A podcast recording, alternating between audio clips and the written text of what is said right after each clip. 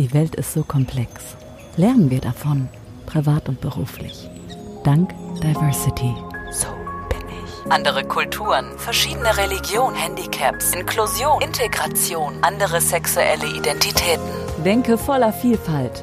Dieser Podcast macht es bereits. Von und mit Axel Dickschat alias Alex Duval. So bin ich. So bin ich. So bin ich. So bin ich. Der Podcast. Denn Unternehmenserfolg ist einzigartig. Hallo und herzlich willkommen bei So bin ich, dem Podcast zum Thema Vielfalt. Mein Name ist Axel Dickschat und ich freue mich, dass ihr wieder dabei seid. In den ersten Episoden, also den Folgen 1 bis 5, haben wir uns mit der Frage beschäftigt, was meinen wir eigentlich damit, wenn wir über Vielfalt sprechen?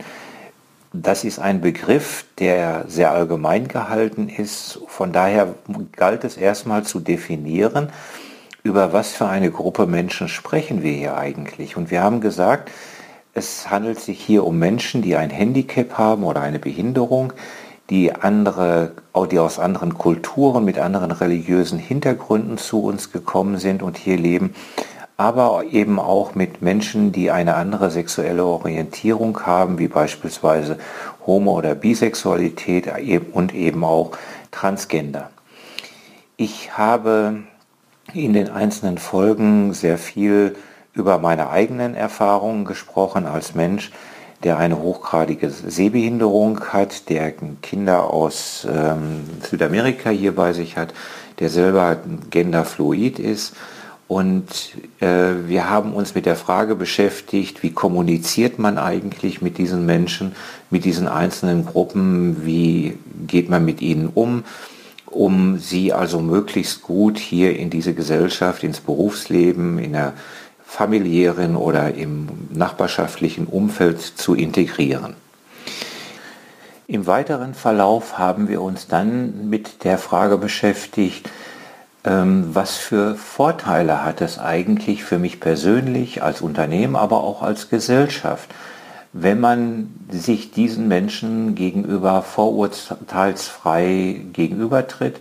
Aber was für Nachteile hat es eigentlich auch für mich persönlich, für mich als Unternehmen, aber auch für eine Gesellschaft insgesamt, wenn ich mich dieser Gruppe verschließe oder bestimmte Vorurteile habe. All diese Themen, die wir in den einzelnen Folgen behandelt haben, setzt immer eines voraus, sprich, dass die Menschen bereits in der Öffentlichkeit aufgetaucht sind. Gut, bei Menschen mit einer körperlichen Behinderung, also bei einer motorischen Behinderung, ist das nicht unbedingt äh, besonders dramatisch. Die brauchen sich gar nicht zu outen. Da sieht man es, dass da eine körperliche Behinderung vorliegt. Aber bei sensorisch eingeschränkten Menschen, also wie bei mir beispielsweise mit meiner Sehbehinderung, mir sieht man das von außen nicht unbedingt an. Das heißt, egal was ich tue, ich muss mich also ständig in irgendeiner Form outen. Und das betrifft beispielsweise auch Menschen, die aus anderen Kulturen oder aus anderen religiösen Hintergründen zu uns, hinter, zu uns kommen. Auch sie müssen sich ständig outen, wenn es um die Frage geht, dass Frauen oder Mädchen beispielsweise ein Kopftuch tragen oder wenn ich dem jüdischen Glauben angehörige, dass ich also eine Kippa trage und all diese Dinge, auch da müssen sich die Menschen immer wieder outen. Besonders dramatische Auswirkungen hat es allerdings für Menschen, die eine andere sexuelle Orientierung haben, also wie beispielsweise homo- oder bisexuelle Menschen oder eben auch Transgender da spielt es nicht nur die, die Frage des Outings eine Rolle, beispielsweise im Berufsleben oder im gesellschaftlichen Leben, da betrifft es beispielsweise sogar die Familie. Bei jüngeren Menschen, also bei Teenagern oder Heranwachsenden, ist die Situation schon dramatisch genug. Also selbst wenn da die Familie hinter den Menschen steht, kann es da also immer noch passieren, dass vielleicht das schulische Umfeld, äh, beispielsweise Lehrer oder eben auch Mitschüler, nicht mitspielen und da nicht unbedingt das notwendige Verständnis aufbringen und da die Unterstützung oft fehlt. Das heißt, diese Menschen brauchen in der Regel äh, psychologische ähm, Begleitung oder zumindest Menschen, denen sie sich sehr, sehr intensiv anvertrauen können und die sie ein Stück ihres Weges begleiten. Das heißt also, bei den jüngeren Menschen ist die Situation schon dramatisch genug. Aber viel interessanter für uns hier bei diesem Podcast ist die Frage, was passiert eigentlich, wenn ich, ja, wie man so schön sagt, mitten im Leben stehe. Wenn ich beispielsweise schon Führungskraft bin, wenn ich Gesellschafterin oder Geschäftsführerin oder vielleicht Vorstand bin und stelle dann irgendwann einmal fest, ich spüre vom Herzen her, von, von meiner Seele her, dass ich mich als Frau zu einer Frau hingezogen fühle, als Mann zu einem Mann hingezogen fühle. Und dann ist es eben nicht mehr ganz so einfach äh, zu sagen, so ich oute mich jetzt und hole mir jetzt hier ähm, psychologischen Rat, wie, äh, wie man so etwas, wie, wie ich so einen Weg gestalten kann, sondern das hat ganz dramatische Auswirkungen auf die Familie, auf das nachbarschaftliche Verhältnis, auf das Vereinsleben, auf den Beruf und so weiter. Und das ist die eine Seite. Die andere Seite ist, was passiert eigentlich, wenn ich bestimmte Neigungen oder Leidenschaften habe und in meinem Leben ist alles schon geregelt. Also der Beruf ist abgehakt, die Karriere, Finanzen und das gesellschaftliche Ansehen ist da. All diese Dinge sind bereits gelaufen. Und wenn ich dann feststelle, irgendwas in meinem Leben fehlt noch, ich würde gerne das eine oder andere mal tun oder machen, kann es aber nicht, zumindest glaube ich es, dass ich es nicht kann, weil möglicherweise mein Umfeld es nicht zulässt. Wie bekomme ich so etwas hin? Diese Frage möchte ich hier mal etwas intensiver hinterfragen und mal herausfinden, was es da möglicherweise für Wege und für Lösungen gibt. Das heißt, in der nächsten Folge schauen wir uns mal etwas intensiver das Thema an, wenn ich eine andere sexuelle Orientierung habe. Und in der übernächsten Folge, wenn ich bestimmte Leidenschaften und Neigungen habe, die ich gerne ausleben möchte. Bevor wir das aber tun, würde ich mich ganz gerne mal mit einem Thema beschäftigen, was mir wirklich sehr, sehr am Herzen liegt. Mitte November 2020 hat es in Berlin einen großen Kongress gegeben, der Charta der Vielfalt. Das ist nun mit Abstand die größte Organisation, die es in diesem Bereich gibt. Und ähm, diese Veranstaltung äh, hat natürlich nicht als Präsenzveranstaltung stattgefunden, sondern eben digital. Und ich habe hier auch als Teilnehmer vor meinem Computer gesessen und daran teilgenommen. Und wenn man mal auf diese Liste der Sponsoren und Förderer geht, dann findet man dort das Who is Who der deutschen Wirtschaft. Also das ist tief beeindruckend, was für Firmen dort namentlich genannt werden und äh, wer dieses Thema wirklich fördert. Also da findet man also nicht den Dachdecker oder den Installateur oder die Friseuse von nebenan, sondern da ist, da ist vom DAX-Unternehmen bis äh, wirklich Weltkonzernen alles dabei. Und ich habe diesen Kongress sehr, sehr aufmerksam verfolgt und ich bin tief beeindruckt gewesen von den einzelnen Beiträgen, die wirklich alle hochkarätig gewesen sind. Das muss man wirklich sagen. Und da waren zum Teil, und da erinnere ich mich an eine junge Frau, die Ende 20 gewesen ist, äh, eine Frau, die studiert hatte und bei einem äh, großen Automobilkonzern in der Personalabteilung sitzt und dort das Thema Vielfalt für sich als Thema gefunden hat und die hat darüber berichtet, was sie für Projekte macht und was für Leitlinien äh, sie entwickelt hat und wie sie äh, mit den Kolleginnen und Kollegen alle Bereiche immer wieder nach dem Thema Vielfalt hinterfragt, dass auch wirklich allem gerecht wird und das Ganze hat mich wirklich ganz, ganz tief berührt. Und alle anderen Beiträge, die da also äh, zu hören waren oder natürlich zu hören und zu sehen waren, ging eigentlich in die gleiche Richtung. Und ich bin dann als das Ganze zu Ende gewesen ist, mit einem irgendwie komischen Gefühl aus dieser Veranstaltung rausgegangen, weil ich gedacht habe, irgendwas ist an der ganzen Geschichte nicht rund. Ich konnte es nicht genau definieren und mir fehlte auch so ein klein wenig der Punkt dazu zu sagen, ah, da und daran liegt es.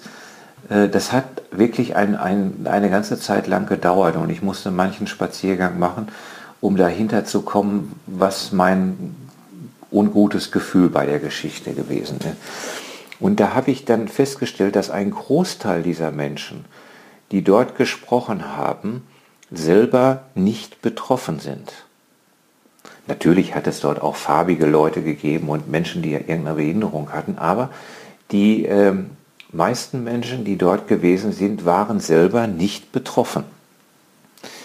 Das heißt, sie haben studiert, was für ein Thema auch immer, und möglicherweise ihren Master gemacht, ihren, äh, möglicherweise sogar auch ihren Doktor gemacht und sind dann in diese Konzerne reingekommen und haben dieses Nischenthema Vielfalt für sich entdeckt und haben das als Karrieresprungbrett genommen, weil sie genau wussten, das wird im Moment von keinem anderen besetzt.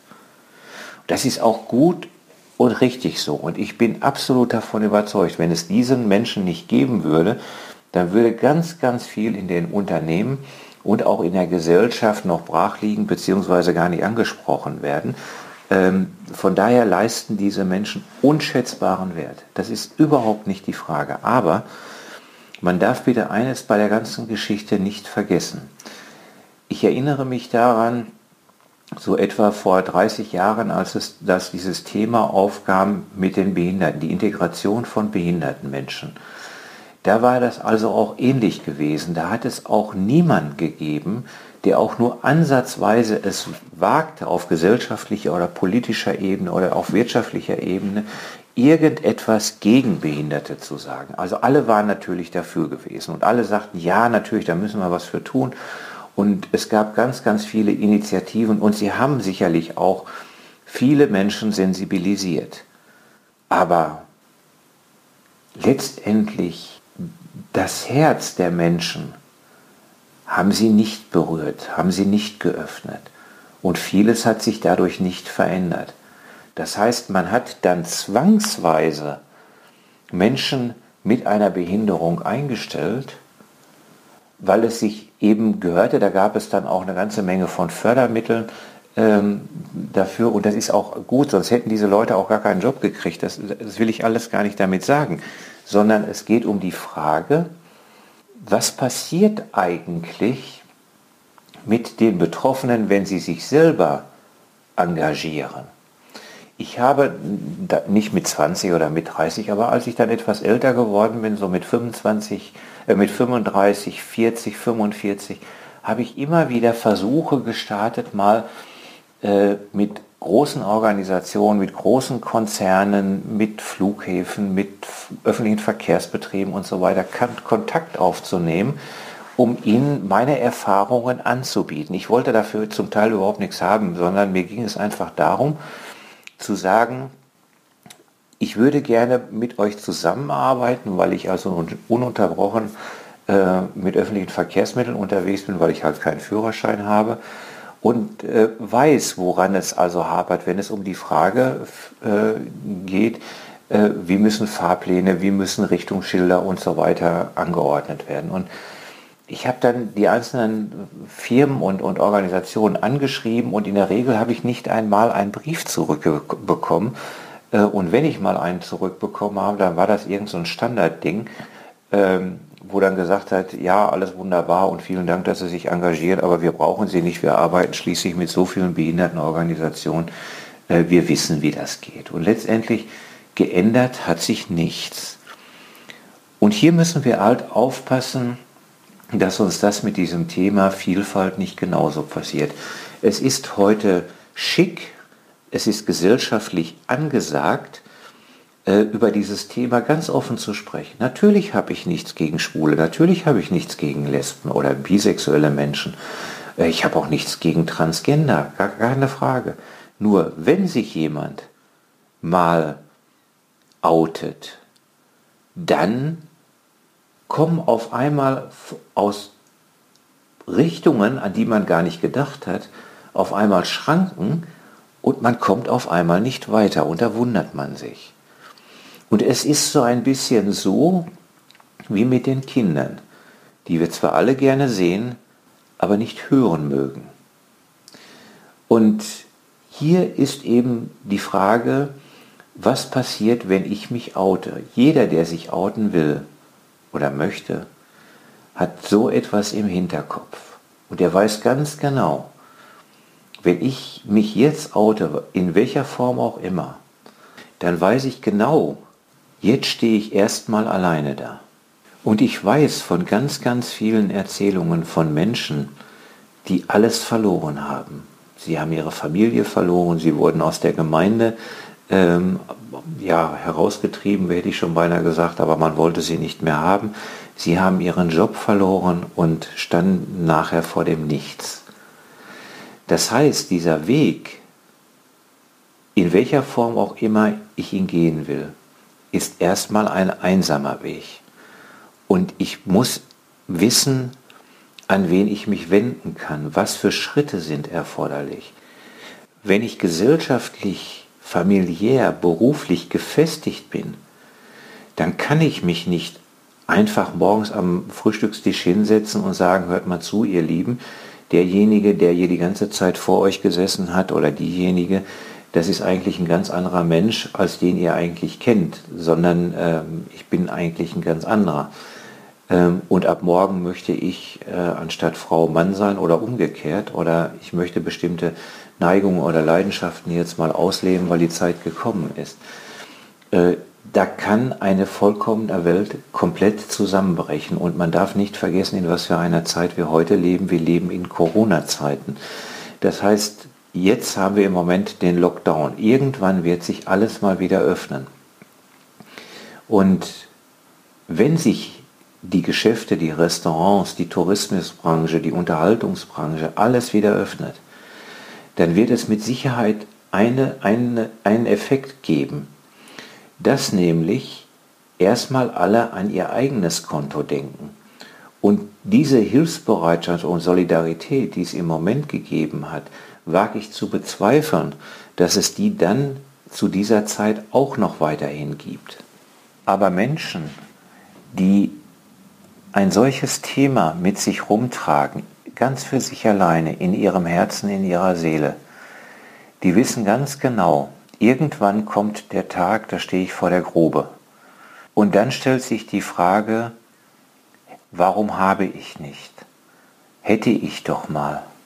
An der oder jener Kreuzung hätte ich nur einmal abbiegen müssen und dann hätte ich das noch erleben oder erlegen, erleben oder erledigen können. Aber dann gibt es kein Zurück mehr. Und das genau wissen diese Menschen.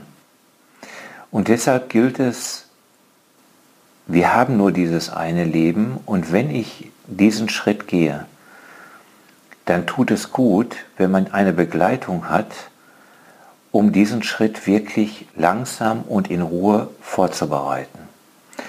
Und hier möchte ich all diejenigen ansprechen, die sich in dieser Situation befinden und ihnen ein Angebot machen und ihnen Schritt für Schritt sie begleiten aus meinen eigenen Erfahrungen, aber auch aus dem ganzen Wissen, den, das ich habe von den Menschen, die ich in der Vergangenheit begleitet habe. Man kann es ganz langsam vorbereiten. Das ist möglich. Bis zu dem wirklichen Coming Out. Ohne dass es familiär gesellschaftlich, wirtschaftlich Schäden hat. Und dazu lade ich Sie und euch ganz gerne ein. Ihr könnt gerne Kontakt mit mir aufnehmen über meine Webseite www.axel-dickschad.de, Dickschad dick wie dünn, Schule Anton Theodor.